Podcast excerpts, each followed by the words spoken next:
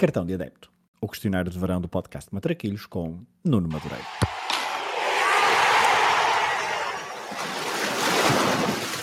Olha a bolinha com creme, sem creme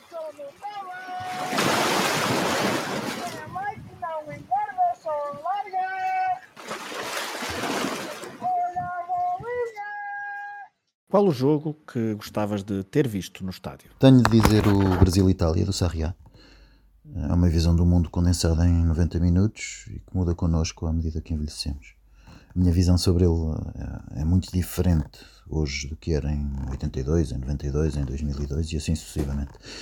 E continuo a vê-lo duas ou três vezes por ano e continua a ser sempre diferente.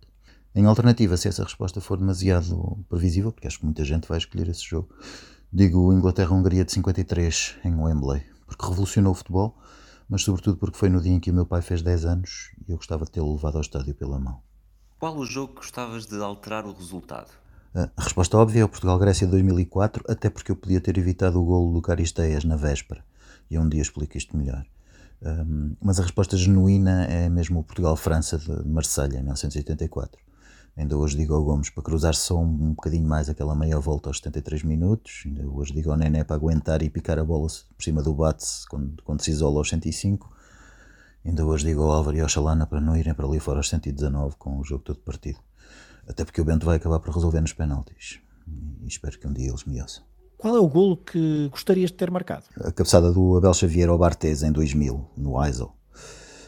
Podem argumentar que não foi golo, mas comigo era. A que guarda-redes da história do futebol gostarias mais de ter marcado um golo? Eu já marquei um golo ao Van der Sar, em Bruxelas. Há fotos disso, há provas. Por isso a fasquia está muito alta. Uh, mas eu vou dizer os meus primeiros ídolos das balizas, quando era miúdo, Sepp Maier e Ray Clements. A que jogador da história do futebol gostarias mais de ter defendido um penalti? Por razões óbvias, ao Zidane. Não um, mas dois penaltis. Um a 28 de junho de 2000 no Eisel e outro a 5 de julho de 2006 em Munique. Se pudesse escolher ser adepto de um clube durante uma época histórica, qual é que escolherias? Nottingham Forest, 1975-1981 da segunda divisão ao, ao, bicampeonato europeu, mais as conferências do, de imprensa do Brian Clough todas as semanas. Não volta a haver uma história destas, nem há discussão. Uh, combinação clube-treinador nunca aconteceu, mas deveria ter acontecido. Cruyff e a seleção portuguesa entre 2000 e 2002. Até me babo só de pensar. Se a final do Mundial tivesse de ser sempre no mesmo estádio, qual é que seria? O Azteca, claro. Se serviu para o Pelé e para o Maradona, serve para qualquer outro. Se tivesses de andar sempre com uma camisola de futebol vestida, qual equipamento que escolherias? A Holanda de 1974, só com duas riscas.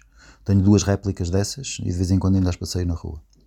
Se tivesse de trocar de identidade com um jogador de futebol, do presente ou do passado, qual é que escolhias? Outra vez o Cruyff.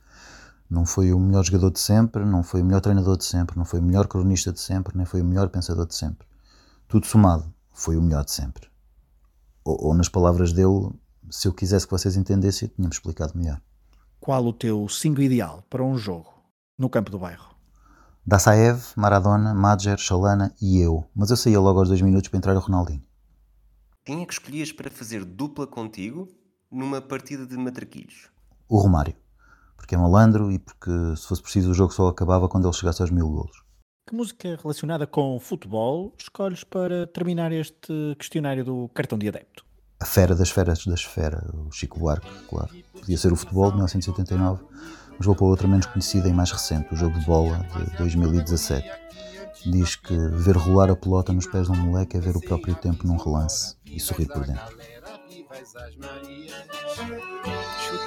cujos corações incandescias, outrora triscas eras, imposcas eras, a fera das feras das feras, mas agora que aplaudir o toque, tic-tac, o pique, o breque, o lance, de craque do centroavante ver rolar a pelota nos pés de um moleque é ver o próprio tempo no relance e sorrir por dentro.